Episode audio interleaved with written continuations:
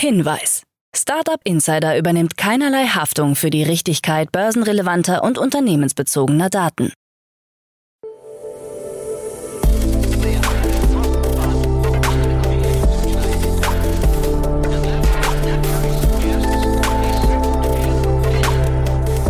Startup Insider Daily.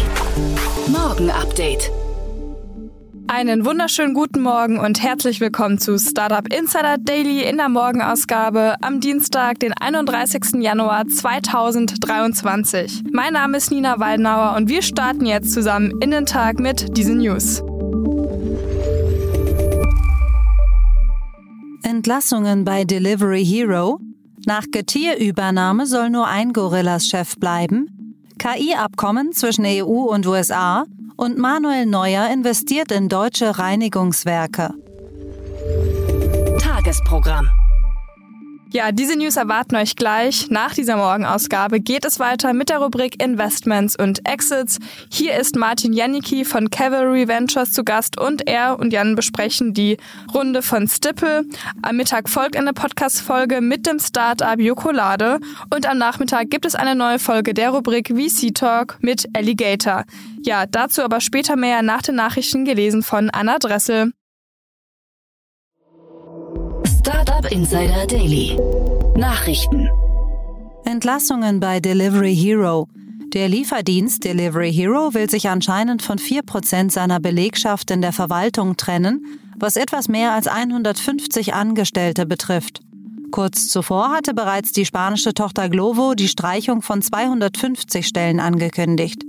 Hintergrund sei die schwächelnde Nachfrage beim Essenslieferanten, wie es in einer internen E-Mail heißt. Vor allem in der Berliner Zentrale soll es zu Entlassungen kommen. Im November 2022 wurde bereits ein kleiner Prozentsatz der dortigen Jobs abgebaut.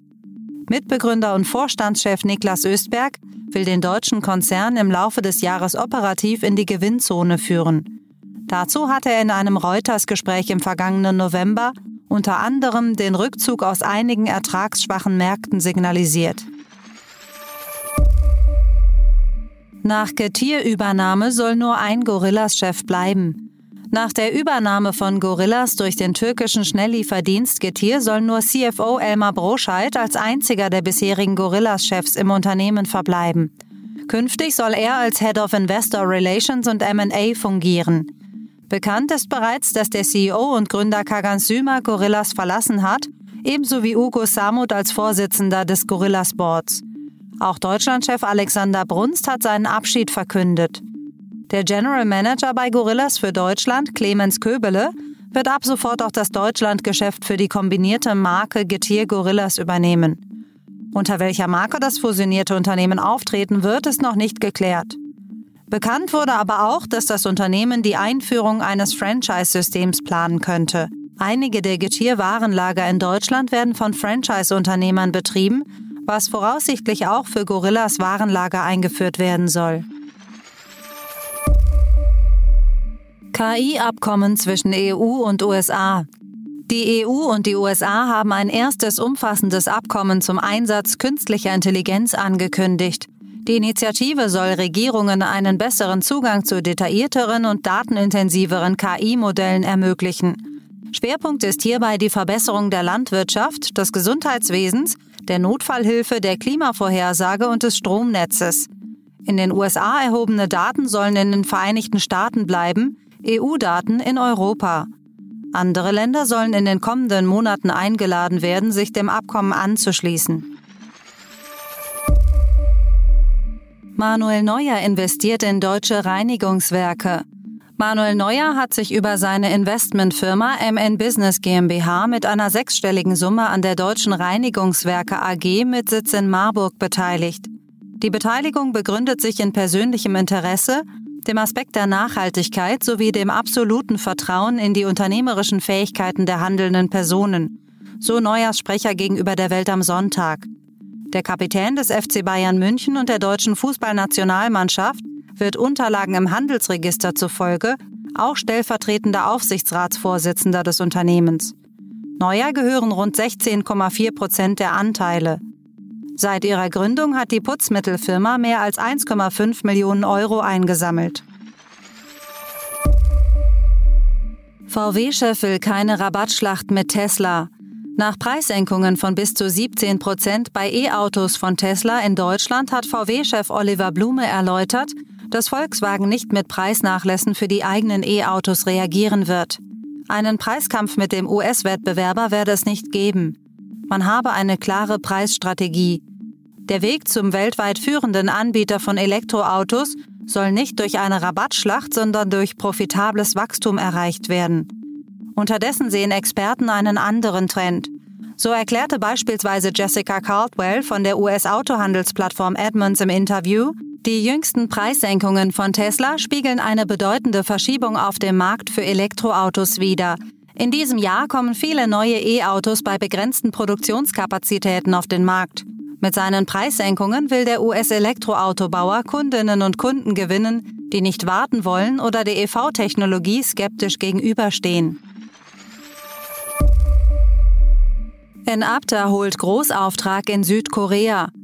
Das Berliner Wasserstoff-Startup Enapter hat mit dem südkoreanischen Industrie- und Handelsministerium einen Großauftrag mit einem Volumen von 43,3 Millionen Dollar abgeschlossen. Insgesamt sind fünf Unternehmen an dem Auftrag beteiligt. Enapter ist dabei das einzige aus Europa. Ziel ist es, die Produktion von grünem Wasserstoff weiter zu beschleunigen. Das Projekt sei ein Baustein auf dem globalen Weg zur Kohlenstoffneutralität, wie Sebastian Justus Schmidt als CEO von Enapter erklärt. Der Name Enapter steht für Energy Adapting, was die Adoption von Wasserstoff im großen Maßstab symbolisieren soll. Neosphere startet Lounge im Decentraland. Das als Frühphaseninvestor und Innovationshub bekannte Neosphere ist jetzt mit einer eigenen Lounge in der Metaverse-Plattform Decentraland zu finden. Unternehmen soll dadurch ein unkomplizierter und kostengünstiger Zugang zum Metaverse geboten werden, in Form von Grundstücken und Know-how. Grundstücke lassen sich dabei von Neosphere anmieten, um eigene Ideen und Ansätze zu testen. Zentraler Dreh- und Angelpunkt des Grundstücks ist dabei die Neosphere Lounge, ein interaktiv gestaltetes 3D-Abbild der Neosphere-Teams aus den Bereichen Invest, Build und Connect. Für den 7. Januar ist ein Live-Event zum Thema künstliche Intelligenz geplant, das man über einen Livestream auch in der Decentraland Lounge verfolgen kann. OpenAI verstärkt sich und Baidu rüstet auf. Während viele große Tech-Konzerne in letzter Zeit vor allem mit Entlassungen auf sich aufmerksam gemacht haben, geht der ChatGPT-Betreiber OpenAI einen anderen Weg. Berichten zufolge wurden in den letzten Monaten 1000 freie Programmierer eingestellt. Dabei wurde vor allem in Südamerika und Osteuropa rekrutiert. Rund 60 Prozent der neuen Vertragsarbeiter beschäftigen sich mit Data Labeling, also der Identifizierung von Inhalten mit Schlagwörtern. Die übrigen 40 Prozent sollen eigene Daten für die Softwareprogrammierung erstellen, damit OpenAI seinen KI-Kodex verfeinern kann. Unterdessen will der chinesische Suchmaschinenbetreiber Baidu im März einen eigenen Chatbot-Dienst auf den Markt bringen, der dem von OpenAI ähnelt. Der Chatbot könnte zunächst als eigenständige Anwendung verfügbar gemacht und später in die Suchmaschine eingebunden werden, heißt es. Offiziell hat sich Baidu noch nicht zu dem Thema geäußert. Sam Bankman-Fried will Zugriff auf FTX-Kryptos. Die Anwälte des ehemaligen FTX-Chefs Sam Bankman-Fried haben Verfügungsrechte über die Kryptowährungen der kollabierten Börse FTX ersucht. Es sei mittlerweile klar, dass Bankman-Fried nicht für unautorisierte Transaktionen im Zuge des Zusammenbruchs der Kryptobörse verantwortlich ist. Die Anwälte Bankman-Frieds erklärten, die Bedingungen seiner historischen Kaution hatten ihm einen Zugang zu den Kryptos von FTX untersagt. Die in der Kaution festgehaltene Verfügungssperre sei überflüssig. Die Behörden folgen der Argumentation der Anwälte nicht, sondern wollen seine Aktivitäten stattdessen weiter einschränken. Als zusätzliche Kautionsbedingung beantragte das Justizministerium der USA eine Kommunikationssperre für Bankman Fried, da dieser im Laufe des derzeitigen Prozesses Zeugen manipuliert haben soll. Google entwickelt musizierenden KI-Bot. Einem Forschungspapier zufolge ist Google dabei, einen KI-Bot zu entwickeln, der Musik aus Text- und Toneingaben produzieren kann. Nutzer können Genres und Stile angeben oder sogar Songs auf der Grundlage einer gesummten oder gepfiffenen Melodie erstellen. Intern wird das Projekt als Music LM bezeichnet. In dem Papier heißt es wörtlich, Music LM ist ein Modell zur Erzeugung von High-Fidelity-Musik aus Textbeschreibungen, das Musik bei 24 Kilohertz erzeugt, die über mehrere Minuten hinweg konsistent bleibt. Beispiele der KI-generierten Songs wurden bereits auf Googles GitHub-Konto veröffentlicht. Wann das Tool offiziell vorgestellt wird, steht noch nicht fest.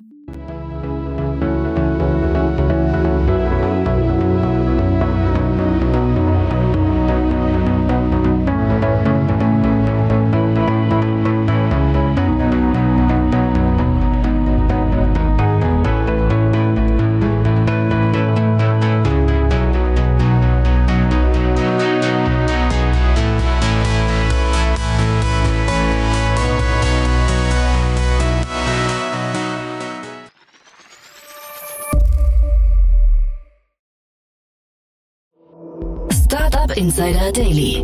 Kurznachrichten. Die Mapify-Gründer stellen nach dem Scheitern ihres letzten Startups ihr neues Projekt vor. Sonic ist ein Entwicklungsstudio für Tech-Ideen. Die Firma bietet Startups Unterstützung bei der Umsetzung ihrer Ideen, einschließlich Entwicklungs- und Designarbeiten, Beratung und Strategie. Analysten zufolge könnte Druck auf Mark Benioff als Gründer und CEO von Salesforce dazu führen, dass er Slack verkauft oder ausgliedert. Sollte es dazu kommen, dann wäre Slack Berechnungen nach wahrscheinlich weniger als die Hälfte der 28 Milliarden Dollar wert, die er noch vor 18 Monaten für das Unternehmen bezahlt hat. Laut RBC-Analyst Rishi Yaluria könnte Slack derzeit mit etwa 12 Milliarden Dollar bewertet werden. Das 2006 gegründete Medienunternehmen BuzzFeed hat verkündet, in Zukunft den OpenAI-Chatbot ChatGPT einzusetzen, um Inhalte zu erstellen. Infolge der Ankündigung schoss die Aktie von unter einem Dollar auf mehr als 4 Dollar und verzeichnete ein Plus von mehr als 300 Prozent. Bislang gilt die BuzzFeed-Aktie aber als Investorenflop, nachdem sie 2021 als SPAC an die Börse gekommen war und von ursprünglich 10 Dollar auf bis zu 0,63 Cent gefallen war. Da sie der Konzentration von Wasserdampf ähneln, stellen die Funksignale der Starlink-Antennen für Wettersatelliten ein großes Problem dar. Dies führt laut Angaben des niederländischen Meteorologen und Satellitenexperten Ed Stoffelen zu ungenauen Wettervorhersagen in Regionen mit vielen Starlink-Antennen. Eine Lösung für das Problem gibt es momentan nicht. Die Online-Versandapotheke Doc Morris wurde Ziel eines Cyberangriffs. Dabei wurden Zehntausende von Kundenkonten kompromittiert. Der Angriff war eine sogenannte Credential Stuffing Attacke, bei der Hacker im Internet kursierende User-Datensätze verwendeten, um sich in Online-Konten einzuloggen. Laut Doc Morris wurden die Daten von rund 20.000 Personen gestohlen, um Bestellungen unter fremdem Namen zu tätigen. Das waren die Startup Insider Daily Nachrichten von Dienstag, dem 31. Januar 2023. Startup Insider Daily Nachrichten. Die tägliche Auswahl an Neuigkeiten aus der Technologie- und Startup-Szene. Das waren die Nachrichten des Tages, moderiert von Anna Dressel. Und jetzt zu unserem Tagesprogramm für heute. In der nächsten Folge kommt wie immer die Rubrik Investments und Exits. Dort begrüßen wir heute Martin Janicki, Partner bei Cavalry Ventures. Ja, und jetzt wird spannend für alle, die im Sommer oder auch schon früher eine kleine Rundreise planen. Um diese Planung der perfekten Reise so nahtlos wie möglich zu gestalten, hat sich nämlich das in Amsterdam ansässige Travel Tech Startup Stipple 400.000 Euro gesichert. Welche Investoren an der Runde beteiligt sind und was mit dem frischen Kapital geplant ist, das erfahrt ihr dann gleich in der Folge nach dieser Folge. Um 13 Uhr begrüßen wir Coralie Grau, CEO von Jokolade. Joko Winterscheids Schokoladenmarke wird zu fairen Bedingungen hergestellt und geht vielseitige Kooperationen ein. So führte beispielsweise eine Kooperation mit Cheerio zu fairen Socken aus Bio-Baumwollen im Jokolade-Design. Und ja, diese Kooperation haben wir mal zum Anlass genommen, um einen genaueren Blick hinter die Kulissen zu werfen. Also freut euch auf 13 Uhr. Ja, und in unserer Nachmittagsfolge ist es mal wieder Zeit für die Rubrik VC Talk. Wir begrüßen dazu Benjamin Wisser, CEO und Founder von Alligator. Der Risikokapitalgeber fokussiert sich auf Unternehmen in der HR-Branche und nun hat der VC in einer Finanzierungsrunde über 2,5 Millionen Euro eingesammelt, um sein Portfolio aus 17 HR-Startups weiter auszubauen. Und ja, das war's jetzt erstmal von mir, Nina Weidenauer. Ich wünsche euch einen schönen Start in den Tag und einen schönen restlichen Start mit unseren Podcast-Folgen und wir hören uns dann morgen wieder.